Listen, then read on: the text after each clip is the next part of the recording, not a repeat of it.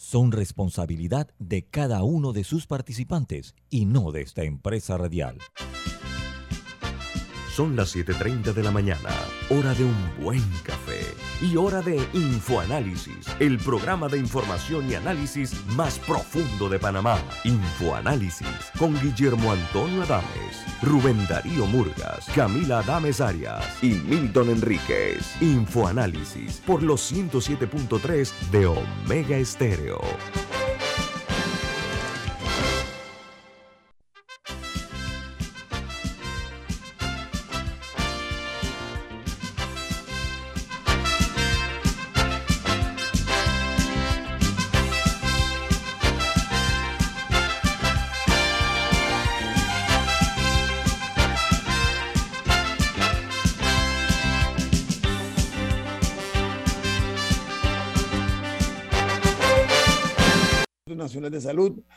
Contagiados en Colombia son 6.083.643, mientras estoy hablando por COVID-19, y 139.573 decesos. En Guatemala, la noticia principal es que se han incrementado las tensiones entre el gobierno de Alejandro Yamatei y el de los Estados Unidos, que podría reconfigurar la relación entre ambas naciones. Dice que las remesas familiares se calculan que representan el equivalente a un 18.4% del Producto Interno Bruto. Así que esa relación tiene que cuidarse y mucho por parte de los dos países, en particular por Guatemala. Y en Ecuador ayer se sintió un fuerte sismo que sacudió Esmeraldas, dejando al menos un muerto y más de 15 réplicas que siguen sembrando miedo. Varias viviendas colapsaron y hubo, postes caídos que provocaron muchos apagones. Eh, hay una noticia que dice que en El Salvador el presidente Bukele ha respondido con militares y en estado de excepción a las pandillas. Ha ordenado el jefe de Estado salvadoreño que los pandilleros que están encarcelados no vean la luz del sol y amplía el margen de la actuación de los soldados y de los policías. Mientras, con relación a los Oscars de anoche, la información es que Jane Campion ganó el premio como mejor directora.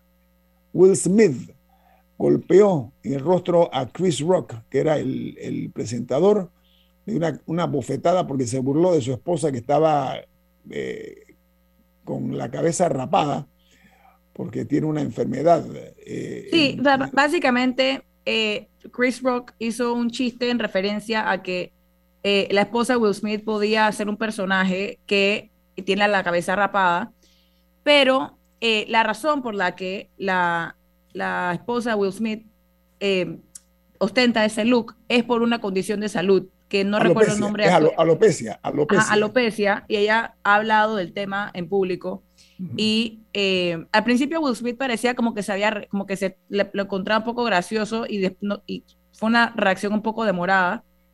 pero sí se paró y le dio una cachetada. Y que luego en su discurso al ganar eh, mejor actor eh, pidió disculpas. Sí, la película que él se ganó el Oscar al mejor actor y hasta lloró, eh, porque dio incluso una excusa muy sutil. hubo un, un, minuto de silencio en los Oscar por Ucrania, un minuto en que todo el público estuvo en silencio. Y la película que ganó el señor Smith Will Smith, el Oscar fue por King Richard, y que dio la sorpresa porque desbancó a la favorita que era El Poder del Perro. No, no, la, que desbancó El Poder del Perro verdaderamente fue, Coda. Sí, Coda, que es una película de sordomudos, ¿no? Sí, es sobre, sobre la hija de, unos padres eh, que, que sordos que quiere ser música, creo que es lo que el tema de la película, que está basada en otra película pero lo interesante de eso es que es el primer Oscar de mejor película para un servicio de streaming, porque la película es de Apple TV, de Apple, es de Apple. Eh, y en, ambos, en ambos casos esas eran las favoritas, Coda y El Poder del Perro. Y si lo, hubiera ganado eh, The Power of the Dog, habría sido para Netflix.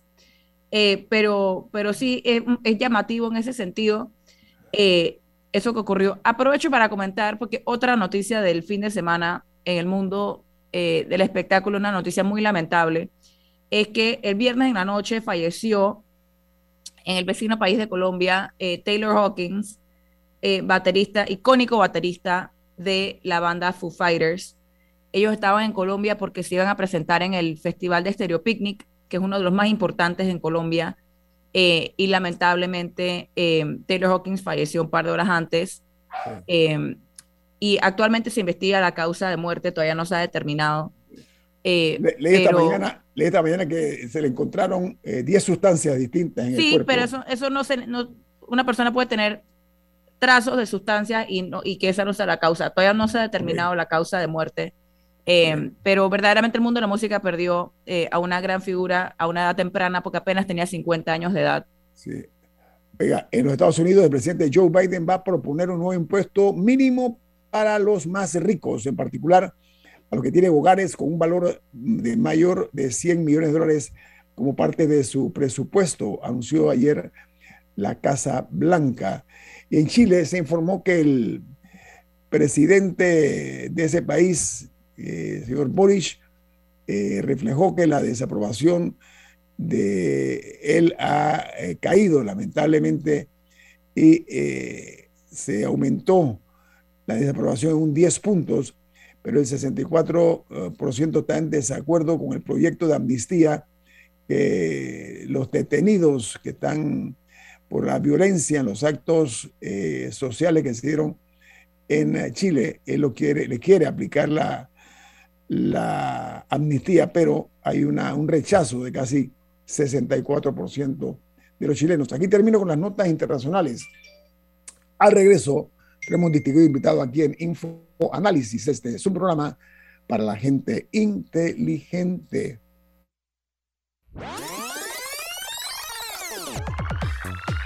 Omega Stereo tiene una nueva app. Descárgala en Play Store y App Store totalmente gratis. Escucha Omega Stereo las 24 horas donde estés con nuestra nueva app.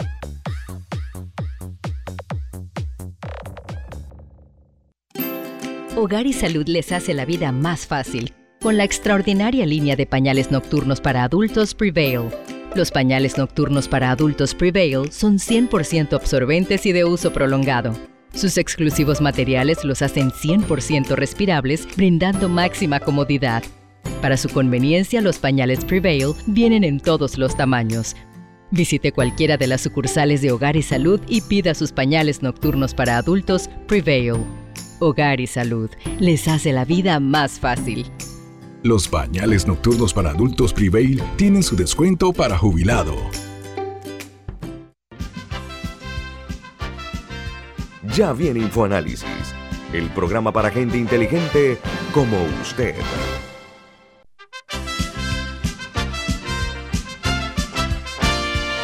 Bueno, don Milton Enrique, usted tiene un mensaje importante. ¿De qué se trata?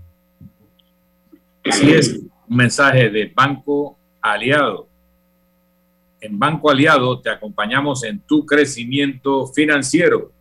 Ahorra con tu cuenta Más Plus, mejorando el rendimiento de tus depósitos. Banco Aliado, tu aliado en todo momento. Puedes visitar la página web de Banco Aliado en www.bancoaliado.com. Y también puedes seguir a Banco Aliado en las redes sociales como arroba Banco Aliado. Banco Aliado, tu aliado en todo momento. Amigos, eh, el reino de la sospecha se vive en Panamá producto de la actuación de dos magistrados del Tribunal Electoral. Entonces, eh, para eso hemos invitado para analizar esta situación que puede marcar un antes y un después. Tenemos precisamente al licenciado Guillermo Márquez Amado, que ocupó el cargo de magistrado, y nadie mejor que él que conoce muy bien el tema por dentro, para analizar esta situación. ¿Cómo está, magistrado Márquez Amado? Muy bien, mi estimado Tocayo. Muy bien, gracias. Quiero aprovechar el tiempo que usted nos ha acompañado hoy porque hay varias opiniones. Hay quienes dicen, por ejemplo, eh, que el principio de especialidad, eh, que, se remonta al año 1904, cuando se, se firmó este tratado con los Estados Unidos de América, donde se le otorga entre otras cosas, eh, a los extraditados eh, una serie de condiciones. Pero eh, Lo que ocurre aquí es que en el caso este del expresidente Ricardo Martinelli, que fue extraditado en el año 2018, los Estados Unidos ha reiterado que el presidente Martinelli no cuenta con la protección del citado principio y que el Ministerio Público tiene que pedir autorización. La pregunta es si le compete o no al Tribunal Electoral tocar el tema del principio de especialidad, magistrado Márquez. Ah, con mucho gusto.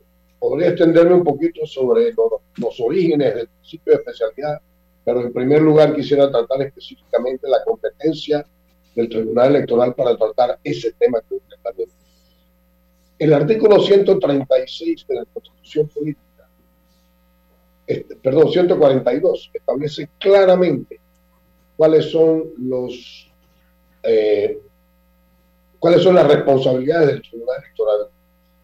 Palabras más, palabras menos, dice que se crea el Tribunal Electoral con el propósito de garantizar la libertad, honradez y eficacia del sufragio popular. Y más adelante, en el artículo 145, si no me equivoco, señala expresamente cuáles son las facultades que tiene el Tribunal Electoral en el cumplimiento de esas responsabilidades que le asigna el artículo 142. Y entre otras cosas dice que le corresponde interpretar privativamente la ley electoral. No dice la ley penal, no dice los convenios internacionales. De hecho, cuando en 1904 se adoptó o se, se combinó ese tratado entre Panamá y los Estados Unidos para extradición, recordemos varias cosas. En primer lugar, las comunicaciones no eran como hoy. No había vuelos internacionales, no había aviones que hicieran. La aviación apenas comenzaba. El primer vuelo se había hecho el año anterior, en 1903, de los hermanos eh, Wilbur y Oliver Wright. Eh, en fin, eh, no existían las condiciones que hay hoy. Desde entonces hasta hoy, muchísima agua ha corrido debajo del puente y aunque esa condición existía entonces de que si una persona era extraditada, no podía ser juzgada sino solamente por el delito en virtud del cual era extraditada, eso obedecía a que se consideraba que si la persona ya estaba en el exterior, de alguna manera se había sustraído a la jurisdicción del Estado que la estaba solicitando y por consiguiente, si era solicitada solamente debía responder por ese caso respecto al cual estaba siendo solicitada. Con el correr del tiempo, esa, esa, esa concepción se ha modificado considerablemente. Y hoy se entiende que eso, que además quien califica eso es el propio Estado que concedió la extradición, no el, Estado a favor del cual se concedió la extradición, cuando la persona es extraditada al lugar, al país que, lo, que la requiere, si esa persona vuelve a salir de ese país o regresa al país donde había estado antes, ya puede volver a ser juzgada por cualquier causa que tenga a bien el país que lo extraditó. Hay que recordar que Ricardo Martinelli salió de Panamá después de haber sido extraditado, fue a Argentina, donde ya otra vez estaba, y regresó a Panamá voluntariamente. Al volver voluntariamente, se entiende internacionalmente que hay una, una renuncia a, esa, a, esa, a ese principio. Sin embargo, aún así, Estados Unidos, autoridades de Estados Unidos han manifestado reiteradamente en distintas oportunidades que ellas no tienen ya ningún inconveniente que a Ricardo Martinelli se le juzgue y ellos no entenderían que hay ninguna violación de, esa, de ese convenio, aquel suscrito en 1904 y que de allá para acá ha tenido distintas interpretaciones a lo largo del tiempo y del avance de las concepciones jurídicas. Pero lo que sí es cierto es que el Tribunal Electoral no tenía absolutamente ninguna competencia para referirse al tema de la extradición, ni a las leyes penales, ni a su interpretación de los convenios internacionales porque las responsabilidades del Tribunal Electoral están expresamente circunscritas a la garantía de la libertad, honradez y eficacia del sufragio. La extradición no tiene nada que ver con la garantía de la libertad, honradez y eficacia del sufragio. Camila. No se oye. ¿Cuál es su posición eh, sobre el fuero penal electoral en general? Eh, porque lo hemos discutido un poco en esta mesa eh, de, o sea, de, de, la razón de ser, no refiriéndose a un caso específico de cuál debería ser su alcance, eh, cuáles deberían ser las reglas para, para su levantamiento, de ser así necesario. Eh, como el magistrado del Tribunal Electoral, no sé si usted vio algún caso en particular eh, que, que, le haya llamado la atención sobre, sobre el uso del fuero o si hay algún caso registrado del que usted en algún momento consideró eh, que era viable mantenerlo o no. Si nos puede compartir un poco su experiencia como magistrado, como ex magistrado del tribunal con el fuero. Primero le voy a hablar un poco de los orígenes de la norma, de por qué existe la norma. En los tiempos, y todavía esos tiempos no están muy lejos, en los tiempos de gobiernos totalitarios, de gobiernos absolutistas, de dictadura como la dictadura militar que fue hace 30 años y en la, en la historia de, de, una, de una nación 30 años es absolutamente nada, ni 40, ni 50, ni 100. Entonces, cuando existía esa, cuando existen ese tipo de gobiernos eh, y se quiere que haya democracia o se quiere que haya eh, por lo menos apariencias de democracia, se establece la posibilidad de que cualquier opositor pueda correr para que no pase precisamente lo que está pasando en estos momentos en Nicaragua, que los candidatos a cargos de elección popular han sido arrestados, presos y ahí están encarcelados y hasta condenados a un poco de años de prisión. Entonces, en virtud de que lo que se desea proteger es el sistema democrático electoral, se estableció, en Panamá también hubo algo semejante, las elecciones de 1940, por ejemplo, Ricardo. Alfaro tuvo que ir a refugiarse en la zona del canal, qué vergüenza que tuviera que recurrir al, dentro de nuestro propio territorio al amparo de, una potencia extranjera para protegerse de los abusos del gobierno en aquel que no quería que se involucrara en la campaña. Entonces se estableció el fuero penal electoral que le garantiza a todos los candidatos, pero por supuesto es principalmente para los opositores, que sí puedan participar en las campañas políticas con las mismas libertades que tienen los, todos los demás candidatos y no tengan que distraer su tiempo a atender demandas penales que en realidad lo que buscan es que no puedan hacer una campaña política. Esa fue la razón del establecimiento del fuero penal electoral. Y eso tiene sentido. Sin embargo, eso choca con otro principio, que es el de que a una sociedad no le interesa, ni es sano para ella, que un delincuente sienta que porque tiene fuero penal electoral puede violar la ley.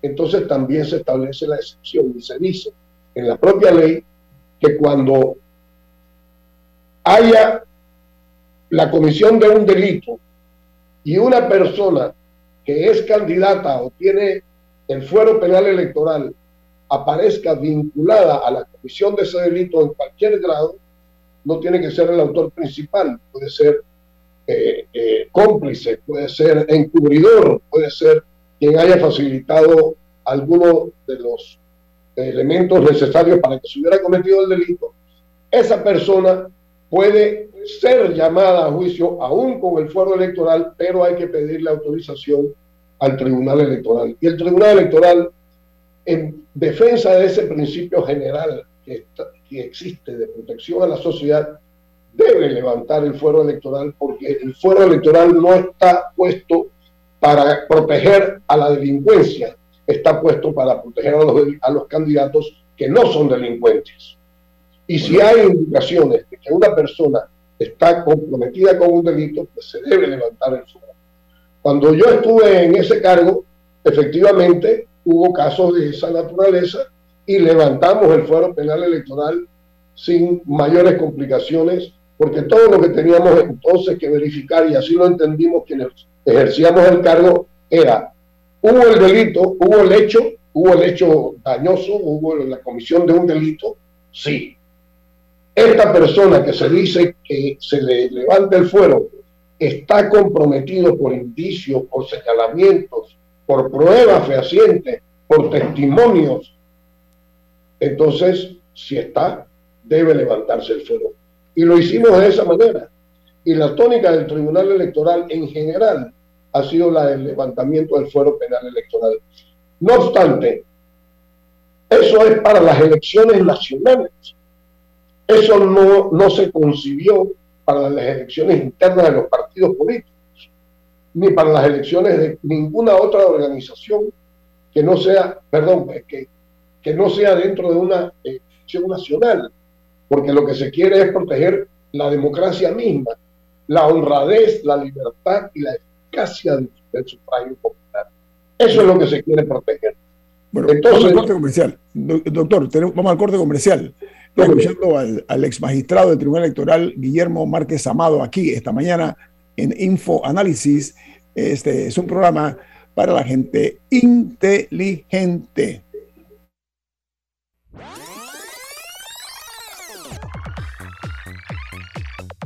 Omega Stereo tiene una nueva app. Descárgala en Play Store y App Store totalmente gratis. Escucha Omega Stereo las 24 horas donde estés con nuestra aplicación 100% renovada. Cuando el verano te gusta, suena así. En 50 metros llegas a la playa. Dale like a Claro y cámbiate a un plan postpago con ilimitada de C30 y llévate un equipo gratis. Dale like a todo lo que te gusta con Claro. Promoción válida del 15 de enero al 30 de abril de 2022. Para más información visita claro.com.pa. La gente inteligente escucha InfoAnálisis. Los anunciantes inteligentes se anuncian en InfoAnálisis. Usted es inteligente. Llame al 269-2488 y todos lo sabrán.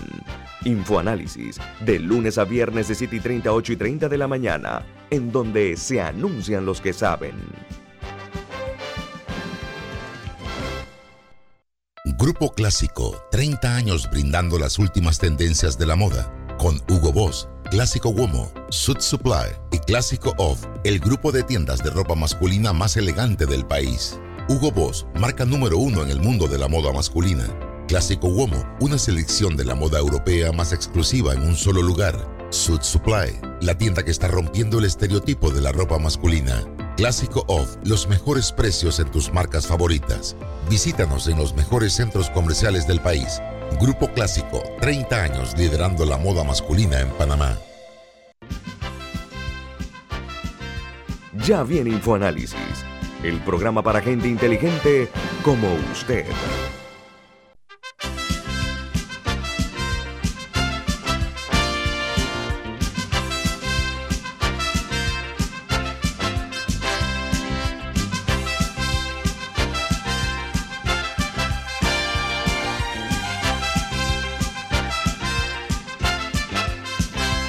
Bueno, estamos de regreso aquí en Infoanálisis. Eh, hay una base eh, muy importante que tiene que ver con el declive de la valoración dentro de la sociedad, por una parte, y eh, estamos nosotros viendo que hay una crisis de disciplina en cierta forma, y hay una serie de rituales burocráticos que a veces son excesos que se cometen y a veces se comete también negligencia en el uso y usufructo del cargo que le compete a cada uno.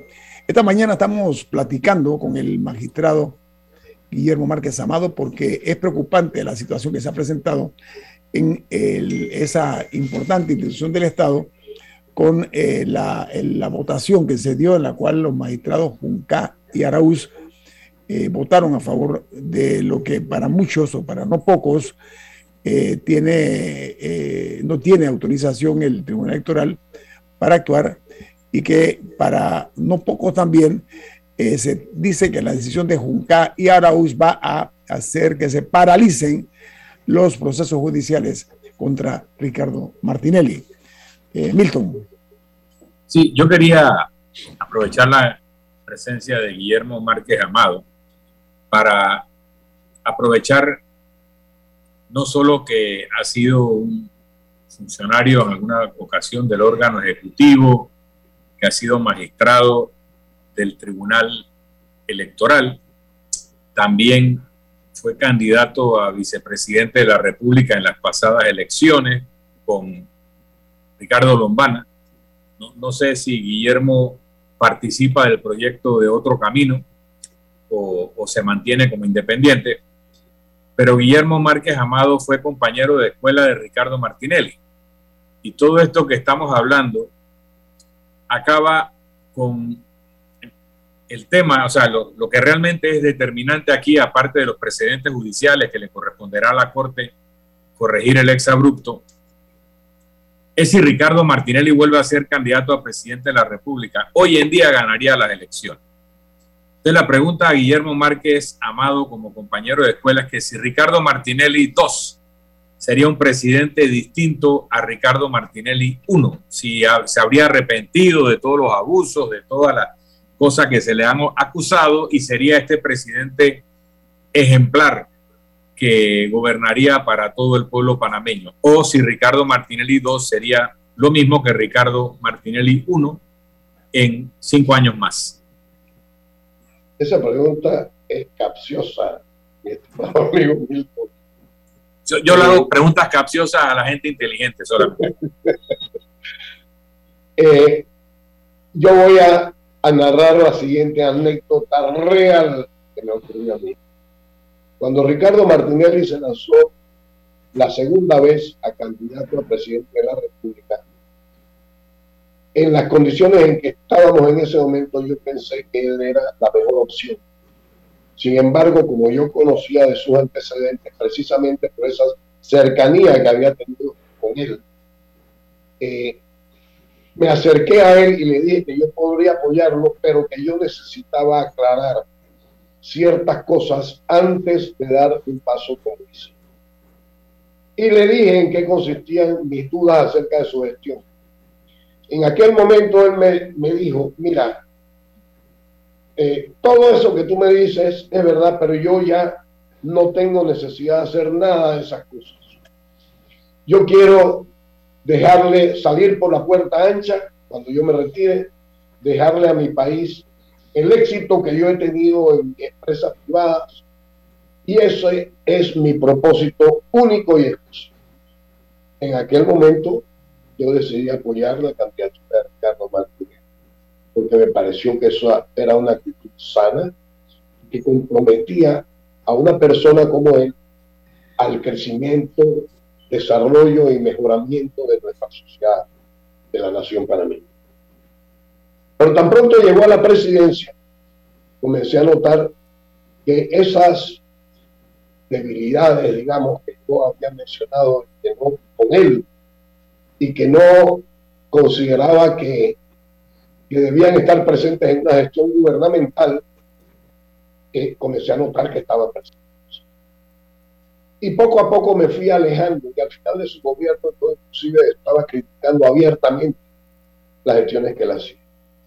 Por consiguiente, a estas alturas, yo no puedo creer absolutamente nada de Y no puedo creer absolutamente nada además porque yo lo he visto alejarse de sus amigos, de quienes eran sus amigos y sus vecinos, en su barrio, en su juventud, en su niñez, porque esos amigos también son amigos míos y me lo han dicho. Y con el correr del tiempo lo he visto que más bien ha recalentado esas actitudes que yo no juzgo convenientes para la nación. Y por esa razón creo que de ninguna manera sería positiva su gestión en un segundo mandato. Lo comparo inclusive con lo que yo también viví un poco de otro modo cuando en el año 2001, si no me equivoco, era por esa fecha más o menos, en Nicaragua, el señor Enrique Bolaños, que había sido vicepresidente de, no me acuerdo quién era el presidente en este momento, un señor gordo él, ¿no? Creo que Arnoldo Alemán. Arnoldo Alemán, precisamente. Corrupto hasta la pared enfrente, ¿no? Corrupto hasta la pared de enfrente. Estuvo saliendo Así es. Y fue condenado por eso. Así es. Entonces, corría eh, Bolaños para ser presidente de la República de Nicaragua y contra él corría también Daniel Ortega. Y Daniel Ortega esgrimía las mismas, los mismos argumentos que ahora esgrime Ricardo Martinelli en el sentido de que él no volvería a cometer los mismos errores, de que en su gobierno, eh, porque él había ejercido el gobierno años antes, había, Nicaragua había avanzado, en cierto sentido eso era absolutamente cierto, pero en otro sentido había tenido regresiones y en las siguientes elecciones él había perdido la elección. Y en, y en esas elecciones del año 2000, 2001, creo que fueron, creo que fueron el 4 de noviembre de 2001,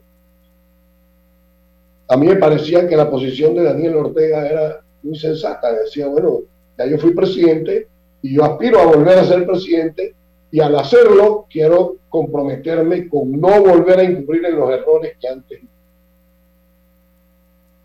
Y esa elección no la ganó precisamente porque estaba muy fresca en la memoria del gobierno, eh, perdón, del pueblo nicaragüense, mm. aquella historia de desaciertos del gobierno de Daniel Ortega. Pero en la siguiente elección volvió a presentarse y ahí sí ganó, porque los pueblos tienen la tendencia a olvidar el pasado y a no recordar los malos ratos en la nobleza que tienen en su gobierno. Oiga, magistrado, magistrado, aquí tengo un comentario de Irving Hallman. Él dice que es muy buena la explicación de Pisco, ustedes dicen Pisco, ¿no? Pero él añade, habrá que poner recurso ante la Corte Suprema de Justicia para anular esa decisión y demandar a los magistrados por extralimitación de funciones. Pregunta Hallman.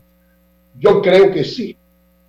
Y tiene que ser un, una acción de inconstitucionalidad porque ese fallo es inconstitucional en ese sentido, de eh, contemplar ese, ese principio contenido en aquel tratado internacional que me he referido. Y en segundo lugar, también creo, porque es absolutamente inexcusable, que los magistrados que firmaron ese fallo eh, eh, se hayan extralimitado en sus funciones. Y la Constitución dice claramente que los funcionarios públicos son responsables por la extraliminación de funciones y si no caben sanciones penales, por lo menos habrán de caber sanciones administrativas. Y yo estoy absolutamente convencido de que eso debe ocurrir.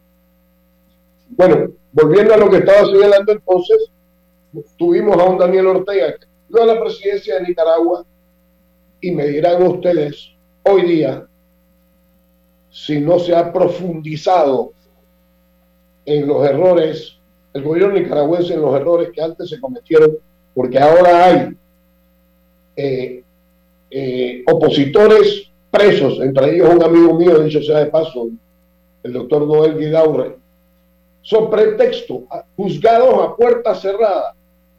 Yo, supongo que como en Panamá, eso es un craso error que se comete aquí también, la justicia, la primera de las condiciones tiene la administración de justicia es ser pública fueron juzgados a puerta cerrada. Por eso cuando aquí se juzga a puerta cerrada se comete un gran desacierto.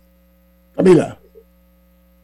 Eh, hay otros temas sobre la mesa actualmente, una, una ley, un proyecto de ley eh, que estaba rondando en la Asamblea, que al final del día con lo que, lo que lidiaba es qué tanto poder tendrán los partidos para sancionar a eh, sus miembros, funcionarios que, en algún momento no sigan la línea del partido. Básicamente con eso es que se lidiaba en ese proyecto.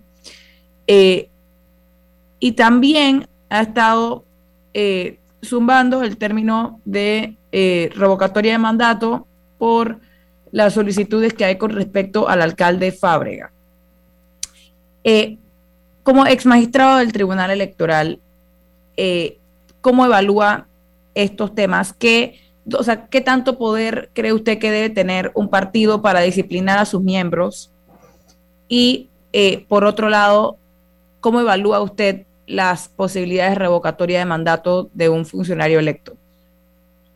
Mire, la revocatoria de mandato está establecida en la Constitución, está establecida cuando en los estatutos de un partido se contempla que puede aplicarse como sanción a un diputado que representa ese partido en la Asamblea Nacional, siempre que se trate de una violación grave a la plataforma política, ideológica o programática de ese partido.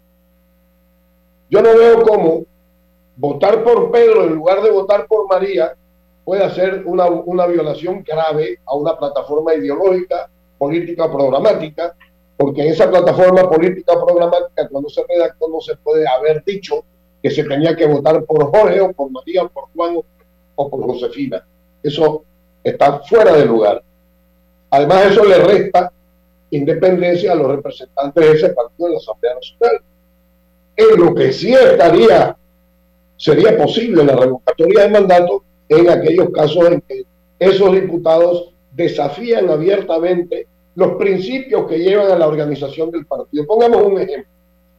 Un partido que sea de orientación marxista, digámoslo de esa manera, y tiene un diputado que sale electo y a la Asamblea se propone una ley que es ostensiblemente eh, eh, para aplicar normas del, libre mercado, de las economías del libre mercado. Y el partido le dice, usted en ese caso me vota en contra. Pero eso está dentro de la plataforma ideológica del partido. Y ese diputado, no obstante, vota a favor de la ley. Ahí puede haber una revocatoria de mandato. Aquí ha habido una sola revocatoria de mandato en Panamá, que yo sepa, que fue la del diputado Mario Miller, por allá por el año 1996, 95. Eh, por cierto, esa revocatoria de mandato se dio porque el propio presidente Pérez Valladares, dicho sea de paso, estaba interesado en que se diera la revocatoria de mandato para ese diputado que lo había prácticamente desafiado en campo eh, en, su autoridad dentro del partido. Eh, pero a ese diputado no se le facilitaron eh, todos los medios de defensa, no obstante, se, se aprobó la revocatoria de mandato. Yo creo que eso es posible en esos casos muy excepcionales.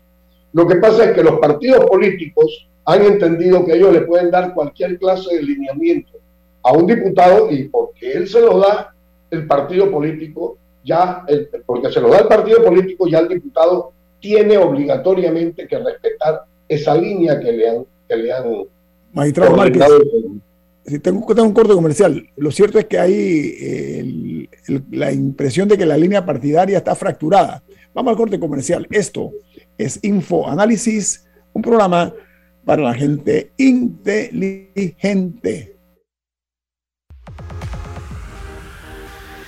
Omega Stereo tiene una nueva app. Descárgala en Play Store y App Store totalmente gratis. Escucha Omega Stereo las 24 horas donde estés con nuestra aplicación totalmente nueva. Si desea que sus colaboradores trabajen desde su casa, podemos ayudarle. En Solutexa somos expertos en aplicar la tecnología a las técnicas y trabajos de oficina. Contáctenos en solutexa.com.pa o al 209-4997. Solutexa.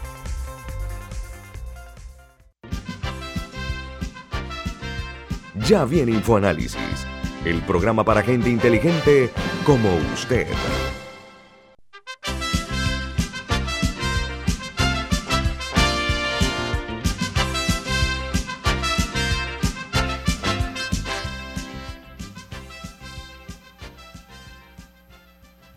vamos a dar por finalizada la participación del magistrado Guillermo Márquez Amado, que ha sido muy puntual en cuanto a la situación.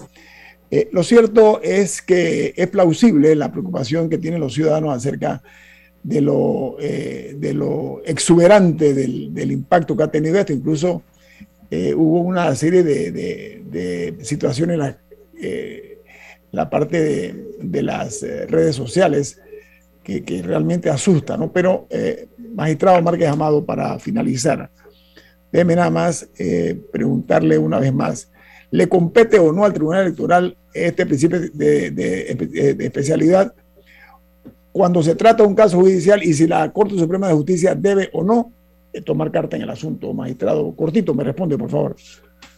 Se lo voy a responder muy, muy, muy corto. No le corresponde al Tribunal Electoral considerar nada que tenga que ver con materias ajenas a lo electoral. Nada, absolutamente. Y la Corte Suprema de Justicia bien puede, por ser la custodia de la guardia de integridad de la, de la Constitución, disponer que, esa, que eso que decidió el Tribunal Electoral es, como yo creo que lo es, absolutamente inconstitucional.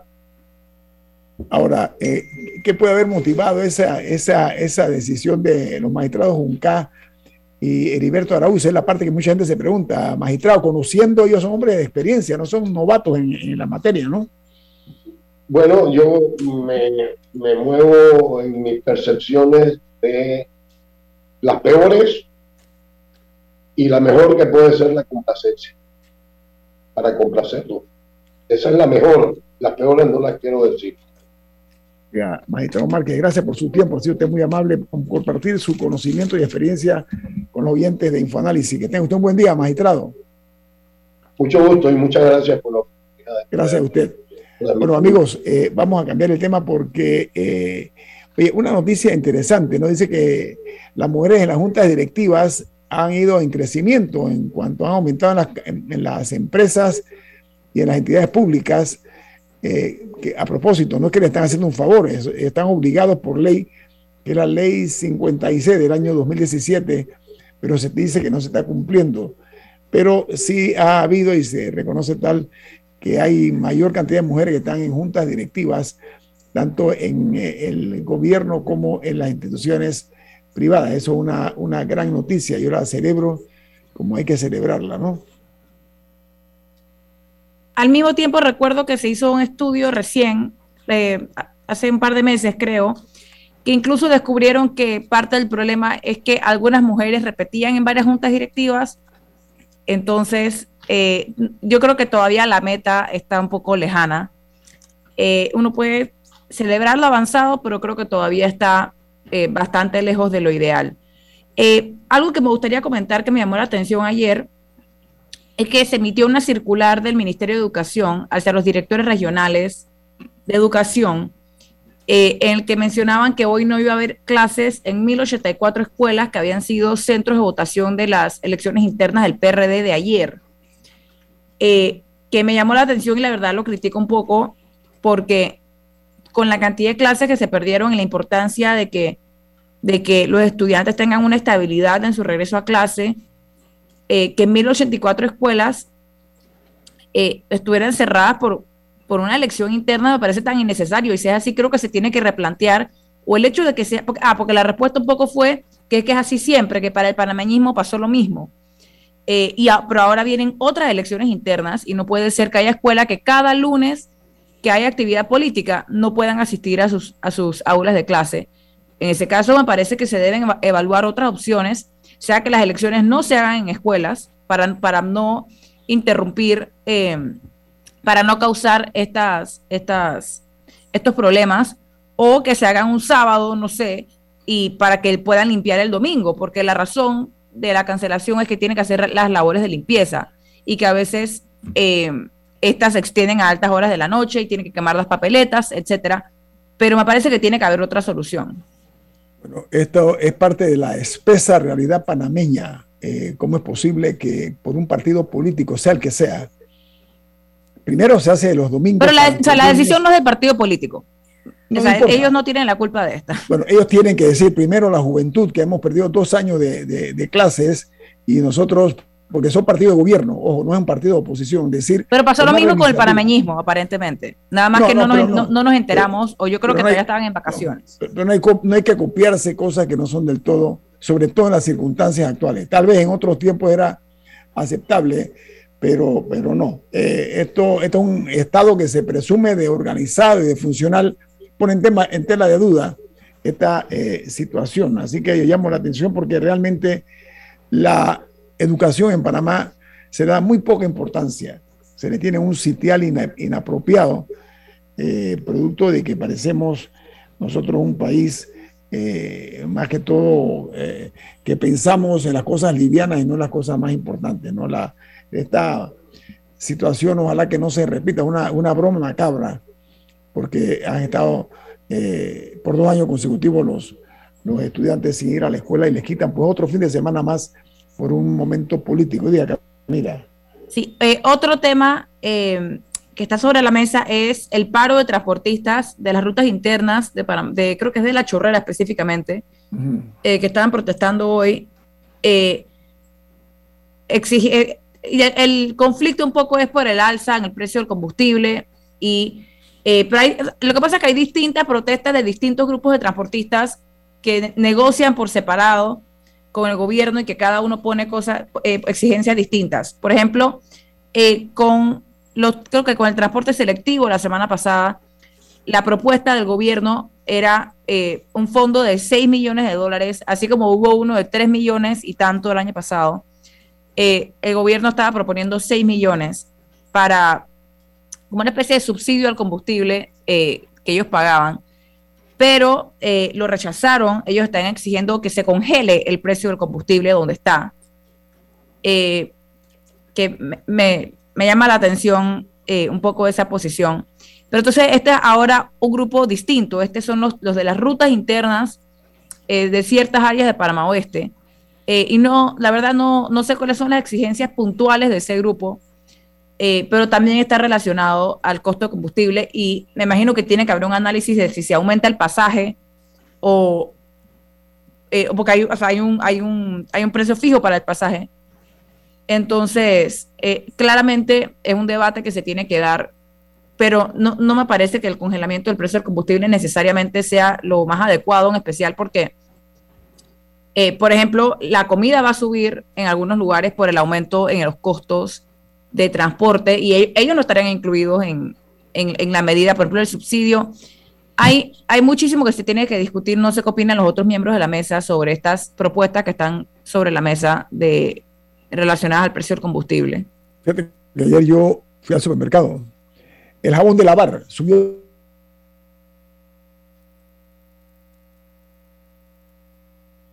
otros productos eh, que son importantes en la dieta del panameño y han subido en una forma exuberantemente alta otros productos. Eso, eh, exactamente una situación como la que estamos viviendo nosotros, llama la atención. Y lo mismo ocurre con los medicamentos.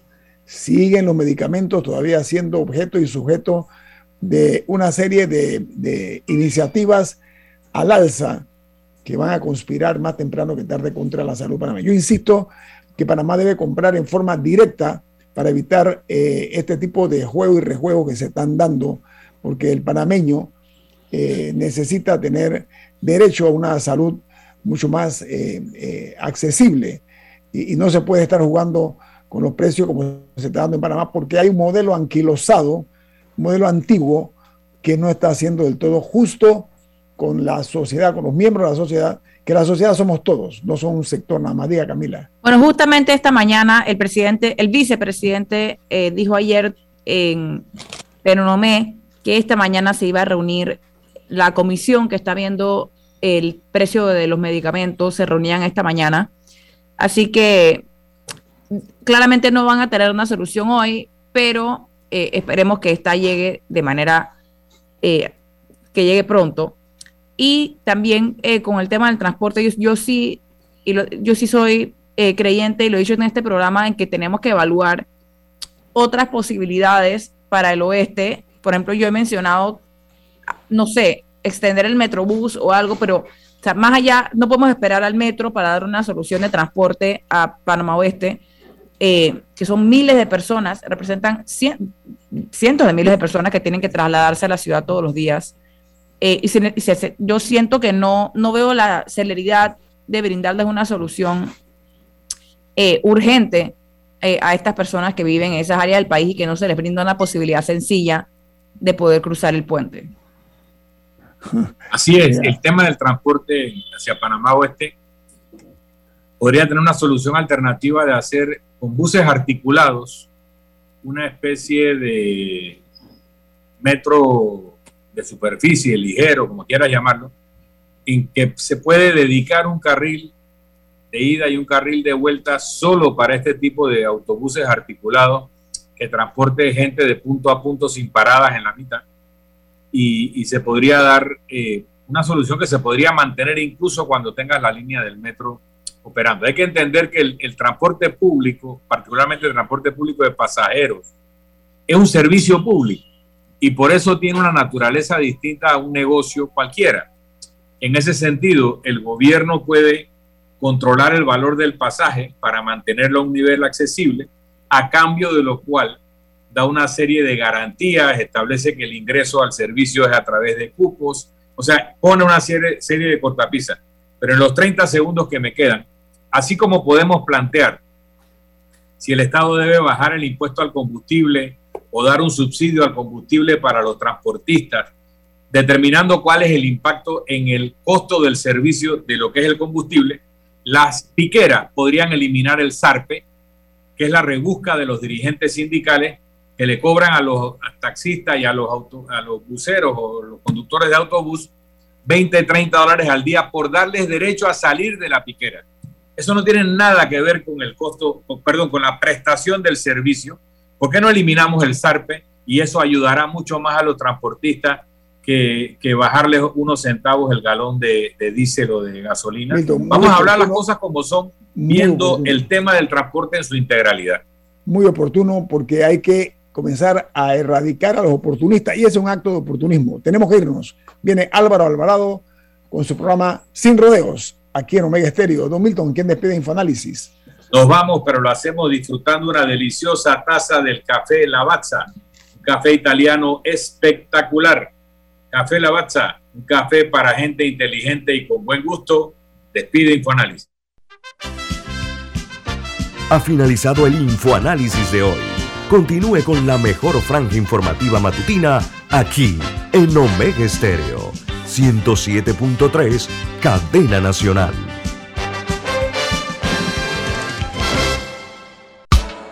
La respuesta a tus necesidades la encuentras en la feria Caja de Soluciones de Caja de Ahorros. Ven y aprovecha las mejores promociones y tasas especiales en nuestras sucursales desde el 10 hasta el 31 de marzo. Para más información visita www.cajadeahorros.com.pa. Caja de Ahorros, el banco de la familia parameña. Hogar y Salud les hace la vida más fácil con la extraordinaria línea de pañales nocturnos para adultos Prevail. Los pañales nocturnos para adultos Prevail son 100% absorbentes y de uso prolongado. Sus exclusivos materiales los hacen 100% respirables, brindando máxima comodidad. Para su conveniencia, los pañales Prevail vienen en todos los tamaños. Visite cualquiera de las sucursales de Hogar y Salud y pida sus pañales nocturnos para adultos Prevail. Hogar y Salud les hace la vida más fácil. Los pañales nocturnos para adultos Prevail tienen su descuento para jubilado. Tu Nissan X-Trail con letra quincenal desde 195,87 y un bono de mil dólares para bono inicial o mantenimiento o accesorio o trámite de placa. Llévate el SUV que lo tiene todo y disfruta de su pantalla táctil de 7 pulgadas con CarPlay y estacionate de la mejor manera gracias a sus sensores delanteros y traseros. Ve por tu Nissan X-Trail, el SUV que lo tiene todo, solo en Nissan de Excel. Términos y condiciones visita www.nissan.com.pa términos y condiciones. Prueba el nuevo crujiente en